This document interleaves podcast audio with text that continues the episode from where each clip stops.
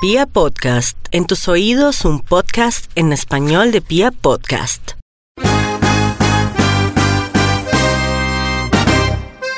Hola chicas, una vez más de A Calzón Quitao. Para que no diga que nos llegamos con buena energía, María riéndonos, tiene una risita. ¿Por qué? Seguro tuvo sexo antes de venir para acá. Hoy llegó Ay. con carita de ponqué. En serio, sí. eh. Ah. Pongan cuidado, muchachos. Es que definitivamente entendernos a nosotras es muy difícil. Uh, hay no hay es días que queremos una cosa, hay otros días que queremos otra, hay unos Uy, días que somos las mejores mujeres del mundo. En las otras nos sentimos todas unas fufas del mundo. En las otras nos sentimos, oiga, qué cantidad de emociones las que tiene una mujer. Uy, sí, ni me entiendo yo. A veces amanezco triste y ni siquiera sé por qué. Eso, o cuando a uno le llega pacho, uy no, yo sufro cuando me llega pacho, en serio, me dan ganas de llorar. ¿Qué es pacho? de- Por Pero favor. ¿saben qué creo? Ah, bueno, cuando me llega el ciclo menstrual. Ah. ¿Saben qué creo? Que es que nosotras también nos hacemos complicadas. Uh, Porque si uno de mujer dijera, expresara, hablara todo lo que piensa y lo que siente, de pronto la cosa sería menos compleja, pero como no, No, y sabe Mm. una cosa, cuando uno, uno sabe cuando uno es mamón o mamona, Uh. uno lo sabe. Y lo peor es Sí, que uno sabe que lo está haciendo, exacto, lo disfruta, pero no lo puede decir, porque entonces si uno da el brazo a torcer, ahí se la montan a uno. Claro. Entonces, ¿qué hacemos, muchachos? Yo creo Entonces, que es mejor ¿de qué vamos a hablar hoy? Pues vamos a hablar de... un manual para entender a las mujeres. Uy, no. Y este podcast Duro. va a ser hoy un regalo para los No, infiltrados. niñas, pero es que nosotras así no podemos. Solas no podemos. No, pues tenemos que traer ayuda. Pues si no nos entendemos nosotras mismas. Imagínate Nos nosotras tres. No, no sale un manual, sino sale una Biblia para entender la mujer. Por eso hoy trajimos un súper, súper invitado, alguien que nos va a dar la mano, que va a ser la persona responsable, cuerda, Profesional. profesional de este podcast, eh, y es Jessit Leiva. ¡Hola! ¿Qué tal, chicas? ¿Cómo están? ¡Papacito!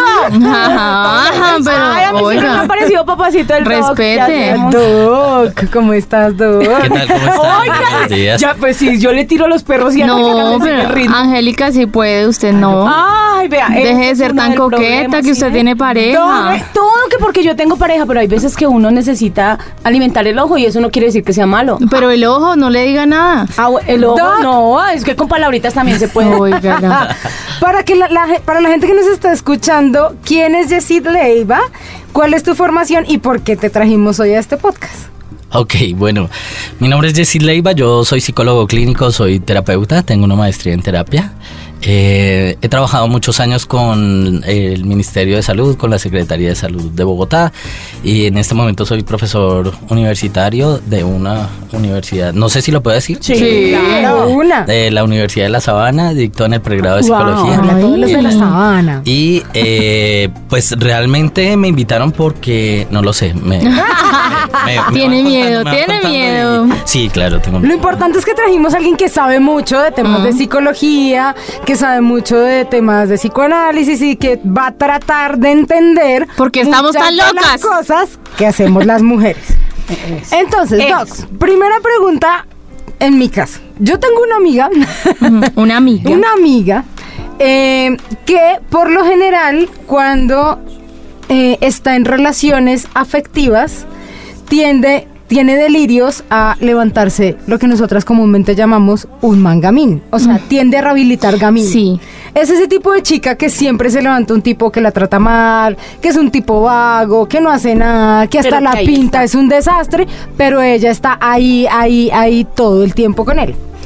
Yo siento que todas las mujeres en algún momento de la vida hemos rehabilitado gamín. O sea, viene como dentro de nuestra naturaleza femenina. Nuestra gente. Pero ella particularmente me preocupa porque es muy recurrente. ¿Eso tiene alguna explicación psicológica?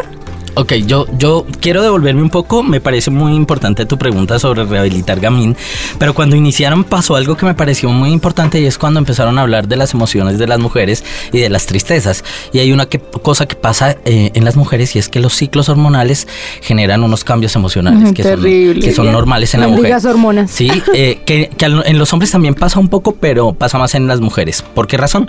Porque hay un químico cerebral que se llama serotonina, que es el que regula el estado de ánimo. Cuando las personas pierden serotonina, empiezan a tener síntomas de tristeza. Cuando la, la- la serotonina disminuye mucho, la persona empieza a tener una enfermedad o una patología que se llama depresión. La depresión es una enfermedad biológica, no es, no, está, no es tan mental como todo el mundo cree, que uno está triste, tiene depresión y le dicen, no, vamos y eh, vamos a bailar y verás que te vas Se a alegrar se y se te va a pasar. No, la, la depresión es una enfermedad mental que se da por pérdida de serotonina y que la persona así quiera salir de esa tristeza no lo puede hacer. Una de las cosas más importantes es que se genera una cosa que es un síntoma que se llama distimia. La distimia es una pérdida de placer. Y Uy, eh, esa es la mía. ¡Ay! Nata, ¡Ay, Dios! tenemos Yo soy. ¿qué? Yo tengo distimia. ok, Nata Tenemos enferma Nata. falta de placer. Falta de placer. sí. Falta Y entonces- confianza. ¿Qué hago? Y la anedonía, que es, digamos que la distimia es un estado de más, más que pérdida de placer, es un estado de tristeza que genera placer. Pero la, anedonía sí es un estado de pérdida total de placer. Ay, Entonces, anedonía. una persona que Sí, empieza a tener total. depresión empieza a tener anedonía. Y la anedonía puede generar que las personas pierdan hasta el, el placer sexual. Entonces es muy por- importante tener en cuenta. Y a las, las mujeres, como tienen tantos cambios hormonales, pues generan menos serotonina, sobre todo cuando una mujer está embarazada y tiene un bebé, muchas no. veces se baja la serotonina y por eso se genera la, La depresión, depresión postparto. Y por lo general las personas pues no reconocen muy bien la depresión postparto y empiezan a tener unas pérdidas eh, de, de- de vínculo con sus hijos y no lo descubren. Entonces una invitación acá antes de empezar a hablar del tema que a ustedes les interesa es que cuando una mujer, si estamos hablando de la psicología de la mujer, una mujer empieza a tener mucha tristeza, empieza a tener pérdidas de placer y empieza a tener baja autoestima, lo más importante es que inicie un proceso psicoterapéutico para identificar si tiene algunos síntomas de disminución de serotonina. Eso es Ok. ¿Y por qué se disminuye la serotonina? bueno, hay varias razones. La primera es eh, genética. Digamos que la serotonina, las personas venimo- venimos cargadas de una cantidad de serotonina. No solo pasa en las mujeres, los hombres también disminuimos serotonina. Estamos cargados de una cantidad de serotonina, nacemos porque, mm, digamos que hay herencia. Si en nuestra familia nuestros papás o nuestras mamás o, o nuestros abuelos tienen baja serotonina, es muy probable que tengamos hijos que tengan baja serotonina. Uno puede ver niños más sensibles, que tienen, que están más tristes, que están más alejados, que tienen baja autoestima. Lo importante acá es revisar si tenemos ese factor hereditario, identificarlo a tiempo porque hay muchas formas de subir la serotonina. Y lo otro es cuando uno acumula una gran cantidad de pérdidas o de tristezas, si no las elabora o no hace nada para salir de esas tristezas, pues termina perdiendo serotonina. Las heridas emocionales no siempre las curamos. No- Nosotros estamos acostumbrados que si tenemos una herida física, vamos y o nos suturamos o vamos a- al médico o hacemos algo para curar la Para herida física. Pero la herida emocional por lo general no la curamos. Entonces lo que hacemos nosotros es dejar que pase el tiempo y cuando volvemos y revisamos la herida, la herida psicológica, porque alguien nos preguntó algo sobre Está un dolor más que tuvimos, suele Se doler igual o más. Y en ese momento es cuando tenemos que empezar a revisar cuántas heridas psicológicas o emocionales tenemos acumuladas Ay, para empezar mío. a curarlas. ¿Listo? Ay, ¿Cómo que Dios me voy a mío. enfermar? Este podcast va a estar muy Heavy. heavy. Ay, ay, ay. Doc, entonces, ¿por qué rehabilitamos Gamín? Ok, ahora sí vamos a rehabilitar Gamín. Hay una cosa que pasa importantísima y es que los seres humanos tenemos un proceso de... eh, bueno, aquí pasa una cosa antes y es que a las mujeres, tanto a las mujeres como a los hombres, pero en la naturaleza de las mujeres se da más y es que si tú- uno ve- va a un colegio y ve chicas adolescentes y hace una encuesta, a las chicas les gusta el más malo. Ay, sí. ¿sí? ¿Por qué? ¿Qué nos ¿Pero por pasa? ¿Qué nos pasa? El criminal, el que El O el odioso, el El grosero. grosero, el odioso, el patán. Claro, porque de alguna forma él llama más la atención, termina siendo el que se porta mal, pero eso le genera un gusto también a, a la chica adolescente, porque está en ese proceso hormonal tan alto que, que empieza a gustarle. El que se ve, el que se viste mejor o el que se ve más sanito o el más juicioso no es el que el más le va a gustar, porque de alguna forma va en un proceso de adrenalina o de nero- norepinefrina muy alto y entonces empieza a emocionarle el que realmente tiene es inestable. No, y eso no, empieza a llamar la tiene- atención en la mujer.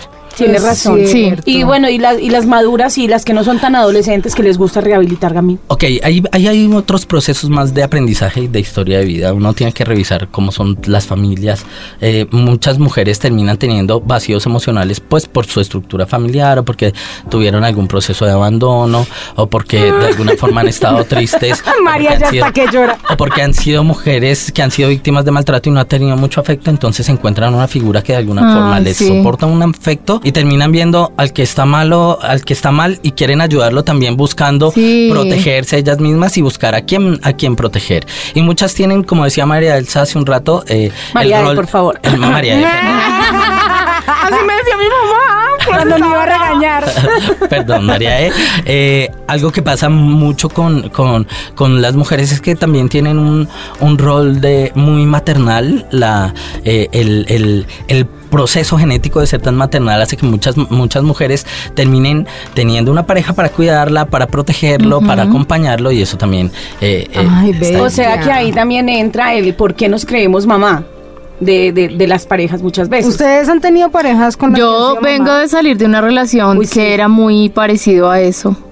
¿Mamá? Porque él venía, él venía de vivir con la mamá toda la vida y pasó a vivir conmigo, duramos cuatro años y las peleas, muchas peleas eran por eso, porque él decía que yo quería ser como su mamá y controlarlo todo, pero era también porque él pues como que Era muy- lo necesitaba, o sea, no era- era independiente, entonces dejaba todo tirado, no lavaba la ropa, no planchaba, no nada, y le tocaba a uno como entrar a tratar de solucionar esa convivencia entre los dos, que pues ya no eres soltero, estás conmigo, esto es un hogar, entonces como que cómo nivela uno esas responsabilidades que él tiene que hacer sin que uno tenga que decirle como la mamá.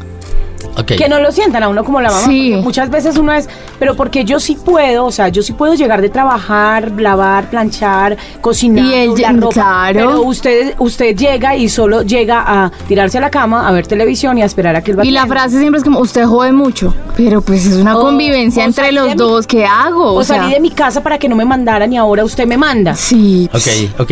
Ahí, bueno, creo que ahí nos salimos un poco más del tema. de su corazón. Esto es una Esto rehabilitación. aquí es una sesión. Un de- consultorio. Sí, pero más de una está identificándose en este Obvio, obvio. Ok, ahí, ahí cambiamos un poco el tema. Digamos que una cosa es rehabilitar Gamín en la medida en que uno se encuentra true. con alguien malo, que, que tiene que tiene un montón de problemas, que digamos que los consumidores de- los consumidores de sustancias psicoactivas Ay, terminan teniendo parejas que quieren ayudarlos y, uno ve relaciones en las cuales eh, eh, llegan a terapia muchas parejas y, y- y- y uno habla con la chica o con la mujer y ella empieza a decir, es que yo estoy segura que lo puedo cambiar y yo quiero cambiarlo. Y la relación deja de perder ese tinte afectivo, amoroso, erótico y se convierte en, en un, en un reto personal para la mujer porque quiere que esta persona salga de- del consumo. Eh, pero ahora, cuando tú eh, hablas de esa relación, ahí pasa otro tipo de cosas. Y es que en la medida en que yo me voy a vivir con una persona, nosotros vivimos en una sociedad que tiene un, un gran contenido machista. Sí. Y si uno, aunque uno cree que esos patrones hegemónicos han cambiado un poco, uno va y revisa y se encuentra con hombres que todavía está, llegan a su casa y están acostumbrados a que La este, mujer los la mujer los atienda. atienda y que están esperando que la Dios, mujer los cambie, no. eh, esté, esté brindando todo.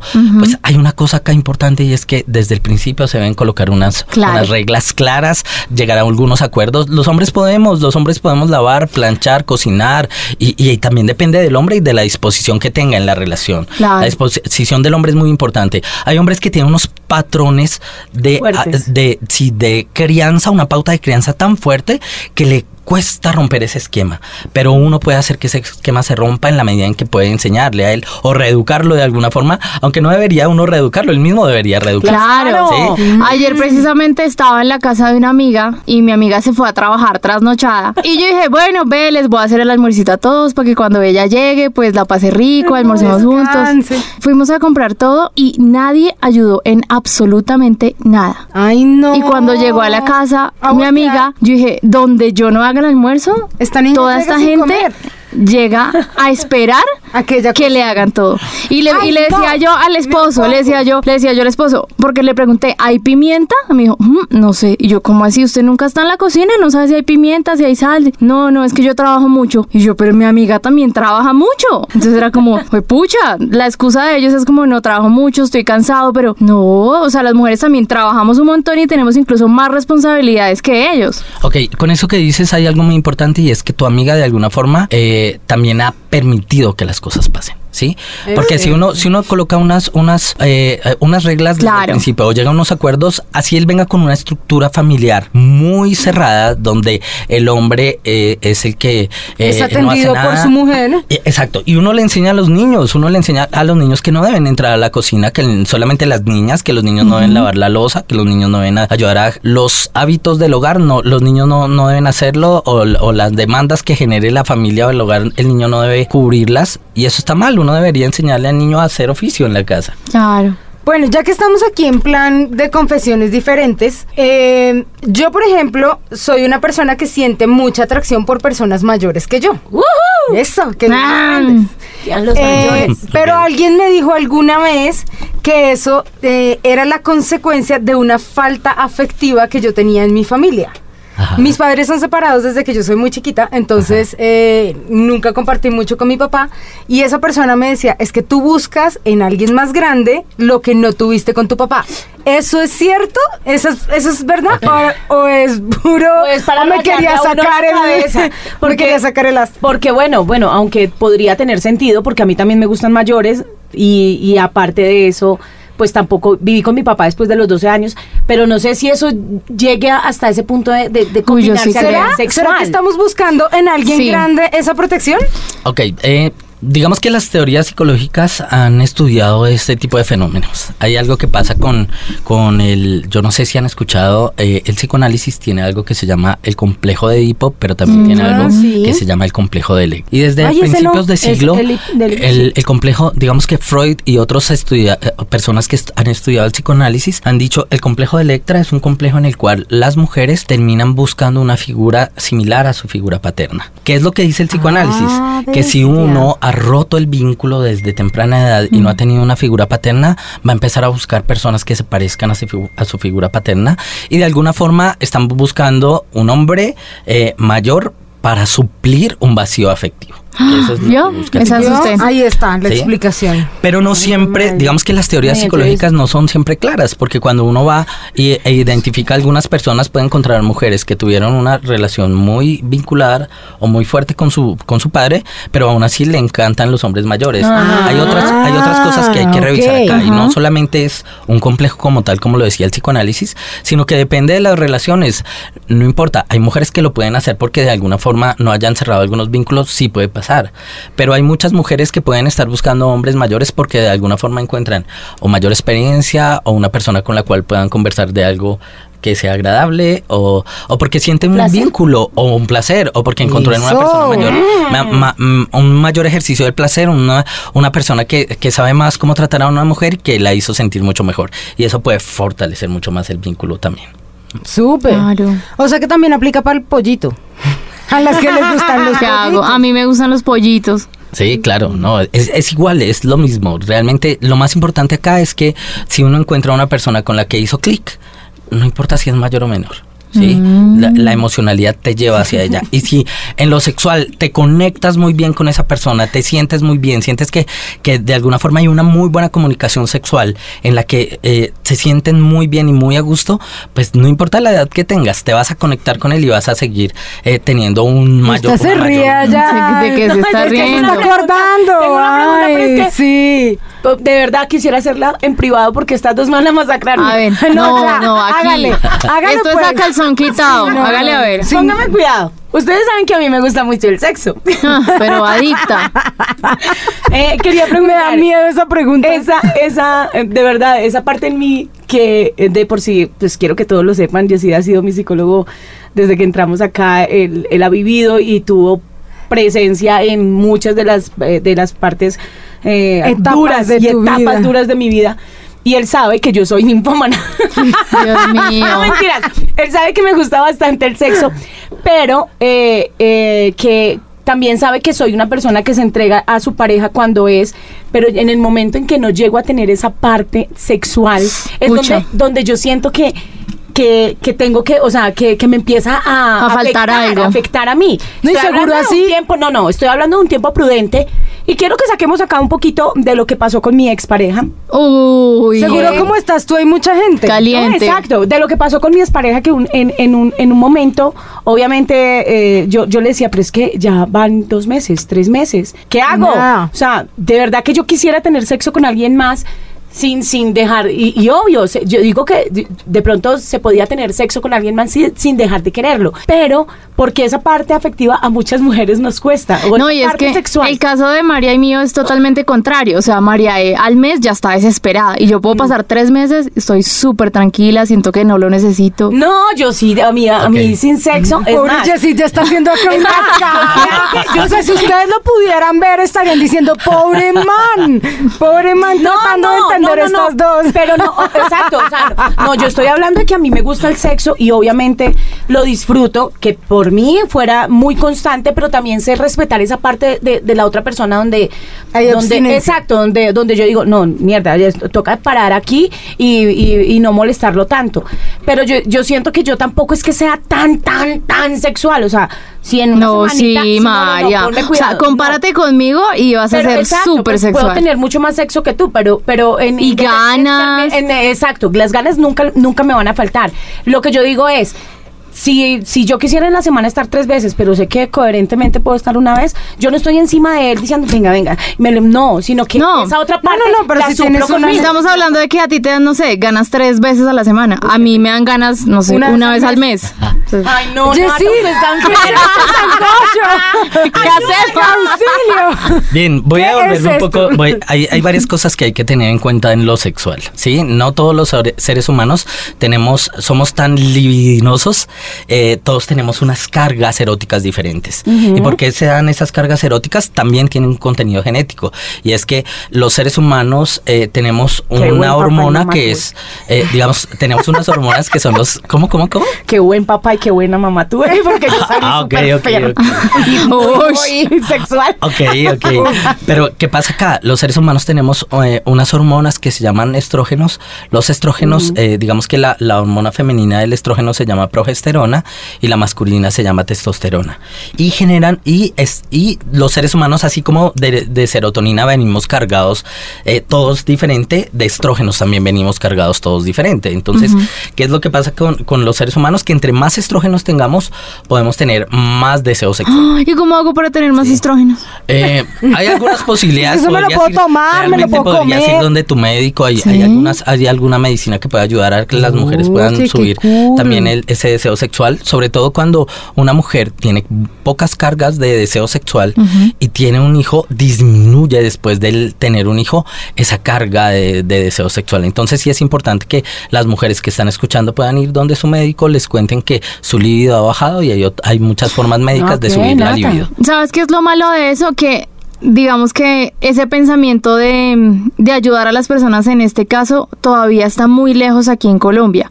Porque de hecho ya lo hice, yo fui al médico una vez, yo dije, esto tiene que ser algo raro porque es que, que no le den ganas a uno amando a su pareja es una cosa... Y entonces entré en conflicto, ¿me entiendes? Porque yo decía, él me busca y todo y yo lo Pero no amo y me gusta físicamente, pero mi cuerpo no, genera esas ganas. Entonces yo fui al médico y la solución del doctor, o sea, como que no te ponen la suficiente atención y no te creen que esto puede ser algo más allá de no quiero tener sexo.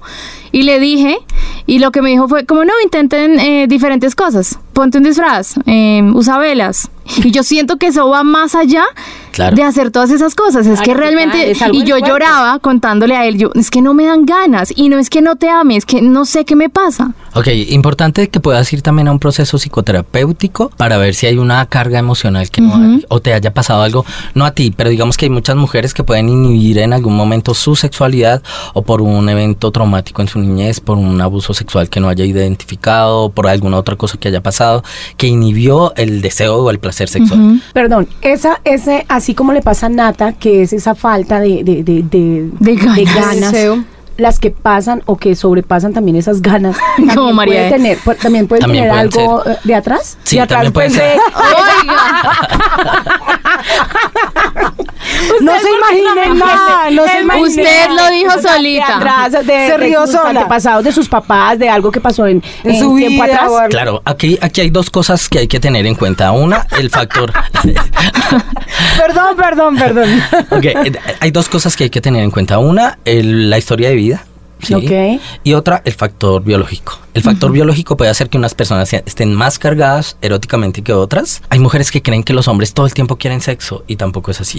Como decía María Elsa, hay hombres que pueden pasar meses en que no tienen deseo sexual, como hay otros que necesitan todo el tiempo eh, estar teniendo relaciones sexuales porque pueden acabar de terminar la relación sexual y, no, y vuelven y se excitan. O sea, pueden tener Dios varios momentos en el día. Igual, otra cosa que quiero aclarar cuando María Elsa empieza, cuando María El piensa hablar, habla, habla, perdón, perdón. Decías algo y es que eh, eh, eras ninfómana, pues realmente no eres ninfómana. La ninfomanía no. es más una patología donde la mujer no tiene, no tiene placer sexual y lo está buscando todo el tiempo y no Ah, puede llegar a un orgasmo. ¿Sí? No, María le encanta no el sexo. tenía- esto. Oiga, deje de tocarle la mano. Claro, ese concepto, Doc. Sí. Yo pensé que un ninfomano era una persona, una ninfomana era Que una persona disfrutaba el sexo todo el tiempo, todo el mucho tiempo. sexo No todo el tiempo. quiere estar teniendo sexo todo el tiempo porque hay una, una O sea, eso patología. ya es una enfermedad. Pero de alguna Ah. forma es una patología y mm, lo que pasa es que por lo general no puede alcanzar el, un orgasmo y está buscando un orgasmo. Si tiene unas cargas eróticas muy altas y por eso quiere estarlo buscando todo el tiempo,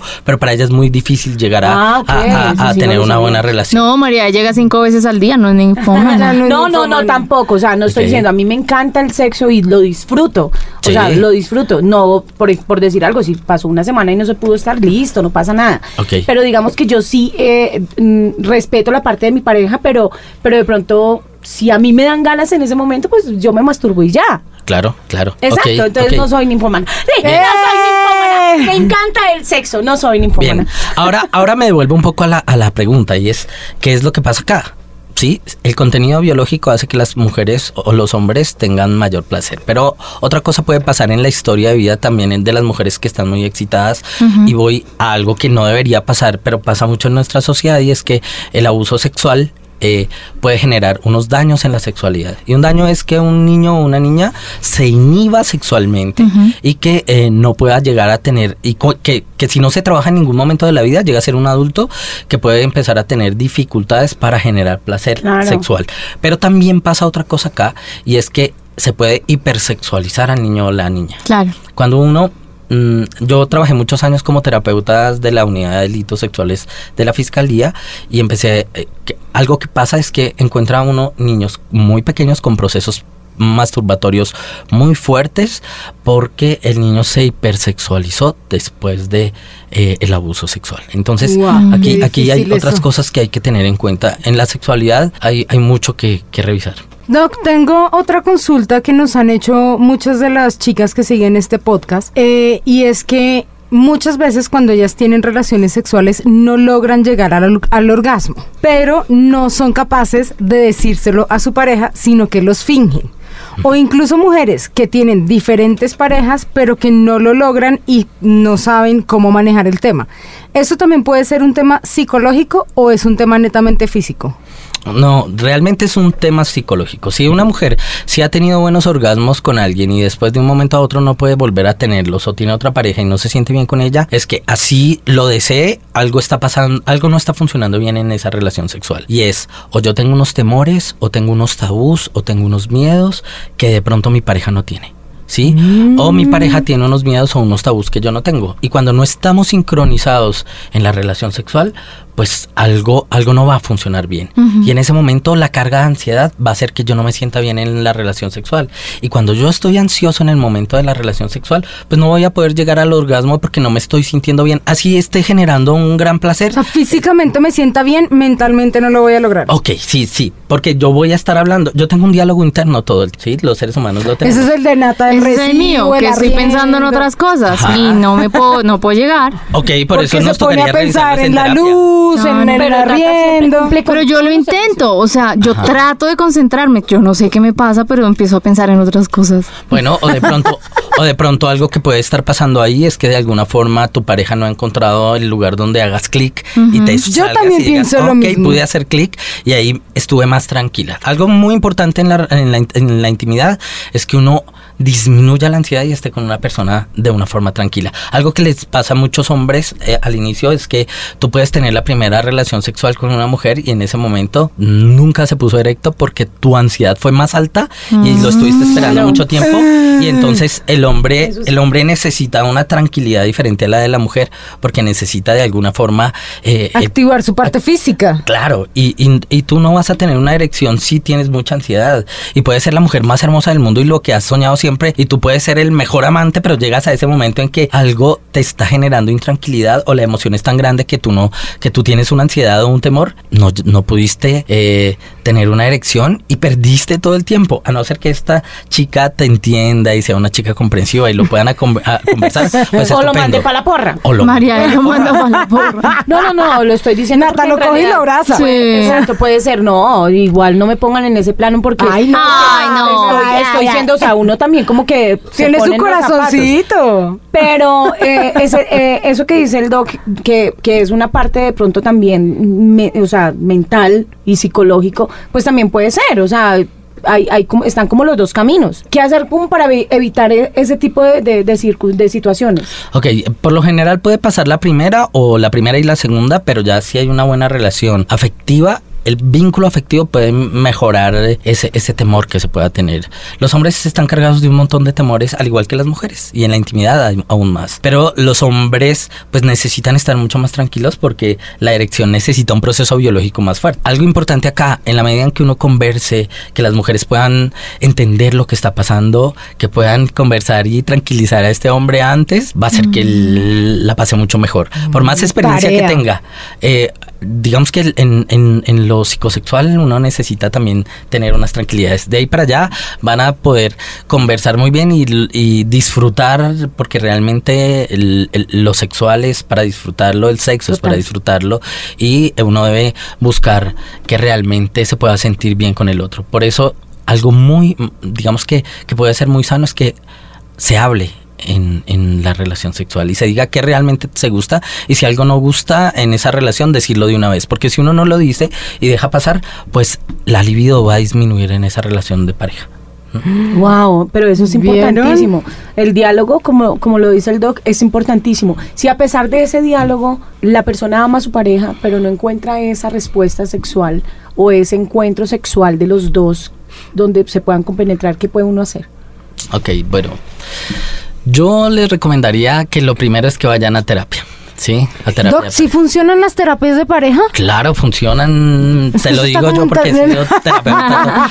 Algo que hay que tener en cuenta para ir a, un- a- a- a terapia es buscar primero un buen terapeuta que, no, digamos que en nuestro país todos los psicólogos pueden hacer terapia, pero busquemos a alguien que sea clínico o que haya hecho una especialización o una maestría en terapia, porque él va a saber, mm, va a saber realmente qué hacer.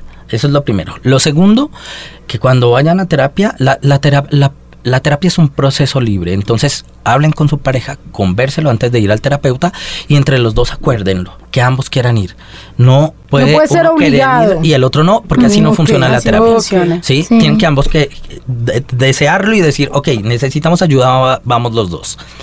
Ir a terapia los dos y encontrar un terapeuta con el que se sientan bien. Uno que ustedes sientan que no se, que no se unió a ninguno de los dos en la pareja. Ajá. Porque alguna, de alguna forma lo que puede pasar en la terapia es que el terapeuta le halle la razón a uno de los dos y ahí se rompió la terapia. Ahí ya no hay terapia. ¿Por qué razón? Porque de alguna forma, cuando el terapeuta se une a uno de los dos, pues lo que va a pasar es que el otro se va a sentir rechazado en la, en la terapia y ya no va a funcionar la terapia. Sí. ¿Sí? Entonces, eso es necesario que lo tengan. Lo otro, otra cosa que hay que tener en cuenta es que yo me sienta bien con el terapeuta y que mi pareja se sienta bien con el terapeuta. Si los dos no nos sentimos bien en esa sesión, así vayamos 50 veces, no va a servir de nada la terapia, porque la terapia es un proceso conversacional en, en el que se buscan soluciones. O puede pasar también eh, que la persona no esté tan interesada en esa parte, vaya una vez y no vuelva. Ok, claro, sí. Sí, algo importante ahí que, que tenemos que tener en cuenta es que lo sexual no siempre les interesa a todos, pero lo sexual es esencial para mantener una relación de pareja. Si lo sexual no funciona, pues El perdimos. resto no funciona. Soluciones hay muchas. Lo primero sería la terapia. Si uno no quiere ir a terapia, pues puede buscar otras soluciones, como lo que lo que tú decías de, bueno, busquen cómo Juguetes, ponerse un juguete, un ¿sí? O buscar otro o, o qué sé yo, lo que tú decías me, me hace pensar más en el poliamor cuando tú decías, te sentí como, yo voy, me voy a darme una vuelta y me consigo a alguien con quien desahogarme sexualmente. María no quiere poliamor. Polisexo. No, pero, po- pero el poliamor puede, puede eh, lo que pasa es que qué día tuvimos una, una sección de a calzón quitado de poliamor, donde yo decía, por más que yo sea de poliamor, yo, yo disfruto, yo podría disfrutar el poliamor, pero no compartir a mi pareja. O sea, No, ella pero quiere hacer las cosas, pero que no se No, la no, no. haga. Eso es también, eso puede ser, eso es válido, no es válido. Claro, pero ahí ya no habría poliamor. Digamos que hay unas estructuras claras del Ah, poliamor bueno. y a nivel a nivel mundial hay un bueno, hay un montón de escritores ahí que después les puedo dar. Hay una que se Después llama tendremos que hacer Tristan el. Que Poliamor, necesita parte segundo dos. parte, segunda parte. Toca, toca con Pero sí. Tristan Taormino, que es una psicóloga que escribe un libro muy claro sobre el poliamor, hace una, un estado del arte del poliamor en el mundo y toma eh, parejas europeas y parejas de Estados Unidos y hace unas lecturas de qué es el poliamor. Y realmente el poliamor necesita, es un vínculo donde hay una, una tranquilidad, hay una, digamos que se llega a algunos acuerdos en la relación de pareja para no, para no hacerse daño y en esos acuerdos ambos de alguna forma generan el ejercicio de estar tranquilos. Sí. Yo puedo decirle a mi pareja, sí, yo quiero que tú vayas y tengas sexo, si yo no me siento bien, no quiero hacerlo, pero yo te doy las libertades, pero lo, tengo que estar tranquilo aunque... Aunque en no que- los vean. Hace unos días eh, una chica me escribió eh, y me puso como su, su historia que quisiera compartir a ver si la podemos ayudar. Lo que ella nos dice, palabras más, palabras menos, es que ella tiene eh, un estado de dependencia en el que nunca puede estar sola. Entonces está con una pareja, termina y a los dos, tres, cuatro, cinco días ya está buscando a alguien, está desesperada, vuelve y se mete en otra relación, dura lo que tenga que durar, algunos meses, otras al- duran algunos años, termina y vuelve otra vez. Entonces ella dice que tiene 36 años y nunca ha estado sola. Desde los 16 años siempre ha estado ennoviada o emparejada. Ok. Ella no sabe si esto es un tema sexual, o sea, que tiene una necesidad física de estar todo el tiempo teniendo sexo con alguien, o si es un tema emocional que le genera algún tipo de dependencia. Ok, aquí hay varias cosas que hay que tener en cuenta. La primera, eh, digamos que eso me, me hace pensar mucho en el adolescente, sobre todo en la- las adolescentes mujeres.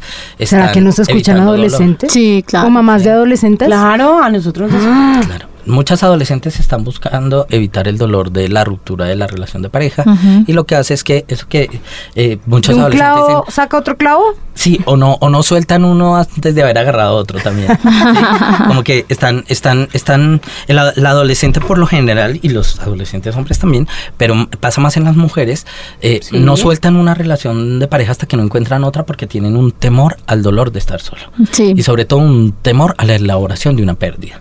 Pero algo que, hay, que es muy importante es que cuando yo termino una relación de pareja, yo tengo que elaborar esa pérdida.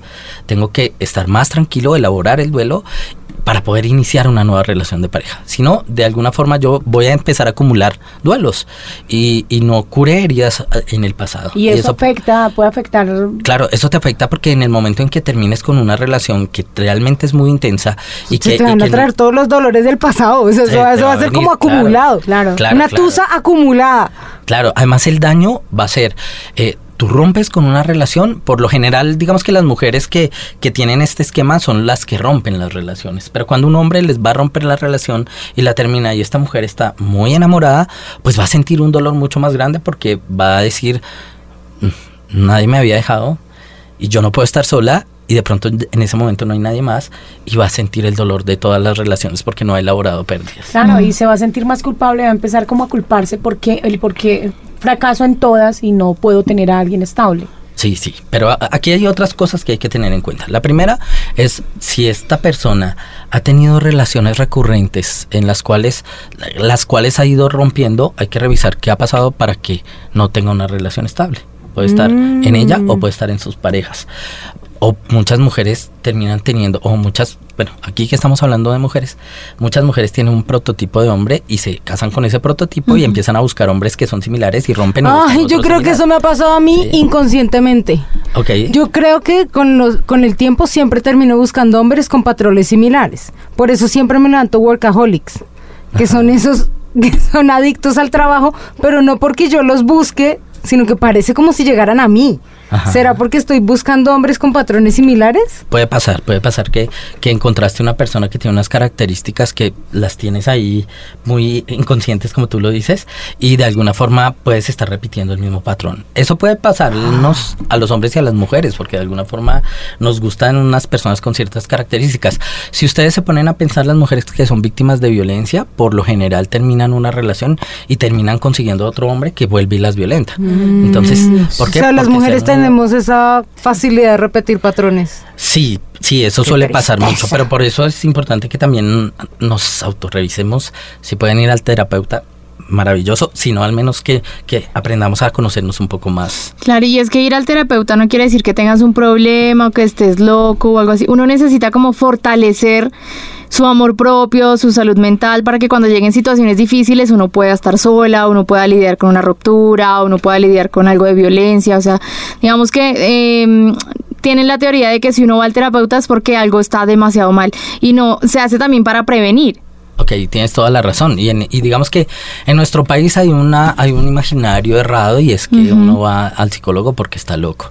Y entonces Sí, cada vez que alguna persona dice, yo fui a, a psicólogo, todos van a decir, pero se ¿Qué te enloqueció. pasó? O verdad súper mal que tuviste que Sí. ir al psicólogo. Y realmente en los países de primer mundo, eh, casi todas Es las personas primero. van a psicoterapia y los terapeutas eh, les va muy bien porque de alguna forma todo el mundo va a terapia y eso es maravilloso y todos deberíamos al menos una vez en la vida tener un proceso de acompañamiento Doc, y si alguien te quiere contactar, si alguien necesita una terapia, ¿te podrían buscar? ¿En dónde te pueden Eh. contactar? ¿O que de pronto tú después los puedes remitir? eh? Si quieren les puedo dar mi número de Ajá, celular claro. y por WhatsApp yo yo puedo atenderlos y orientarlos sobre cómo De una. debe- Dale, deben Doc, hacer. claro que sí. Sí, mi número es 310 677 4503. Como estamos en Colombia, entonces si alguien ahí del exterior, más 57 Nos y mucho en todos todos los sitios de, no, es que del mundo, ya esto se internacionalizó. Tengo otra pregunta y por acá va de eh, que debe de leerla, es un es uno de los Infiltrados. De los infiltrados. De los infiltrados. Un calzón lover. calzón lover. Es que este podcast está hecho para niñas, pero gran parte de la audiencia es Es de hombre, ellos. sí. En- Tengo un chico que nos escribe desde Putumayo, nos escribe y nos dice como, eh, chicas, quiero que eh, me ayuden con algo. Estoy casado hace 25 años, las escucho, todas son lindas, ah, gracias. Ya nos ha chismoseado por el Instagram. Eh, eh, tengo 25 años y quiero saber si el hecho de que yo tenga relaciones aparte de mi matrimonio, eso, eso es algo psicológico o no que él, él dice, la- él la quiere, o sea, él, él está con su pareja hace 25 años, pero aún así o tiene personas aparte, o sea, tiene sus relaciones por fuera. Ok.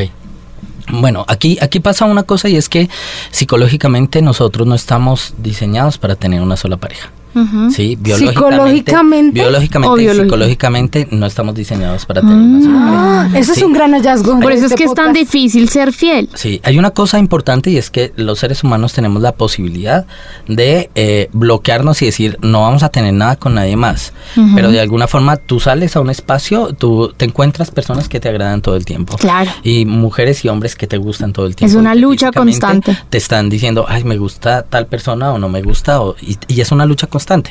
¿Qué es lo que pasa acá? Que nosotros tenemos unas normas, una moral que nos ha enseñado que debemos tener una sola persona y ser fiel por el resto de, de- de nuestra historia. Digamos que los seres humanos sabemos si somos o no somos fieles. ¿Por qué? Porque pues si queremos mantener una buena relación de pareja y tener un muy buen vínculo, pues todos terminamos diciendo, sí, yo voy a ser muy fiel. Pero aquí hay otra cosa que hay que tener en cuenta y es hasta dónde yo eh, voy a arriesgarme a tener otra relación de pareja o de, de tener a otra persona o tener relaciones esporádicas con otras personas. Eso es un riesgo como tal porque si tú con tu pareja no has hablado previamente y no has llegado a algunos acuerdos en los cuales se dejan algunas libertades y se, se puede llegar a algunos acuerdos en que tú puedes salir de vez en cuando a encontrar a alguien y, y tener una noche o un besito o un abrazo, eso se puede acordar. Pero cuando tú no lo has acordado, pues lo que vas a hacer es romper la confianza y romper el vínculo que tienes con tu pareja. Porque, Porque- al, al darse en cuenta de eso... cuando tu pareja claro, se dé cuenta, se va, se va a romper la- el vínculo. Se puede dañar la relación o no, ya depende de lo que pase después eh, eh, al, de- al salir al descubierto esta infidelidad. Pero eh, si se llega a unos acuerdos previos, pues de alguna forma es más manejable. Pues Doc, muchísimas gracias por tu tiempo, por tu sabiduría, por tus consejos. Yo creo que Nos esto va, sí, esto va a Esto se volvió fue como una consulta personal. Esto va a necesitar como otro podcast entero para res- resolverle a la gente muchas dudas y muchas inquietudes que tiene. Eh, pero pues si quieren que nos escriban por redes, que nos escriban en el WhatsApp, en el correo electrónico y después citamos al doc a otra sesión si no lo intimidamos estas tres mujeres. No, que súper bien. Bueno, muchísimas gracias. Espero que no se haya vuelto tan aburrido. No, pero es muy interesante. muy chévere. Pero eh, yo, si quieren invitarme, seguirme invitando y hablar de sexo, a mí el sexo también me encanta. Y yo- ¡Oh! Pendientes ¡Desde los míos, Bueno, Bueno, si quieren, mándenos sus historias. Me pueden escribir a angelicamariaruiz.gmail.com. Al más 57 311 873 9507. O también por interno a través de arroba soy María E. Eh, O arroba Angélica Ruiz Pinto. O arroba Nati Gavanzo. Hey, chicas, esto nos sirvió un montón. Dios mío. Y yo creo que quedamos. no, Exorcice demonios hoy. eh, exacto, yo creo que más de uno o- obviamente quedó con muchas preguntas, con muchas preguntas sin respuesta, pero vamos a tener una segunda parte, no se preocupen. Y lo mejor y más interesante es que si a ustedes les gustó, lo compartan, lo compartan mucho, mucho, mucho, pasen la voz, que estas chicas loquitas ya vea, tienen psicólogo propio, ¡Eso! personal. psicólogo Vamos. clínico listo para entregarles y darles respuesta a todos. Recuerden, esto es... ¡A calzón!